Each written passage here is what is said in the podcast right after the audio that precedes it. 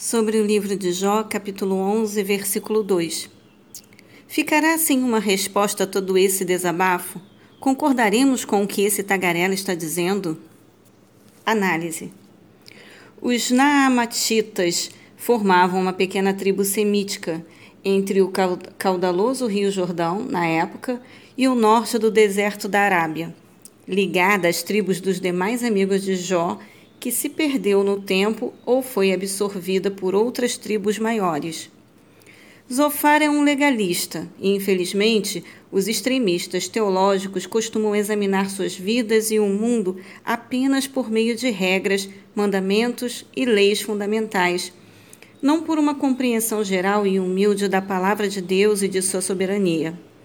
Para os zofares da vida, as suas interpretações lógicas, mais falhas, são mais importantes do que o espírito da lei, a palavra de Deus.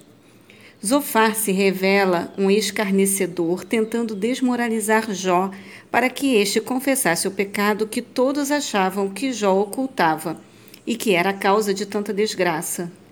Contudo, o método de Zofar não admite compaixão nem misericórdia.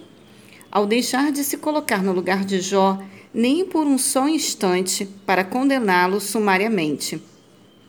Jó foi sincero em questionar aquelas acusações de Deus que lhe pareceram inadequadas para com um homem obediente a Yahvé.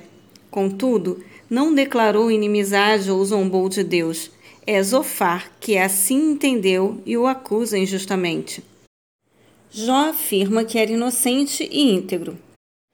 Zofar torce as afirmações de Jó dando a entender que Jó haveria tentado se equiparar a Deus em termos de integridade e justiça, o que era uma falácia de Zofar e em nada ajudaria Jó.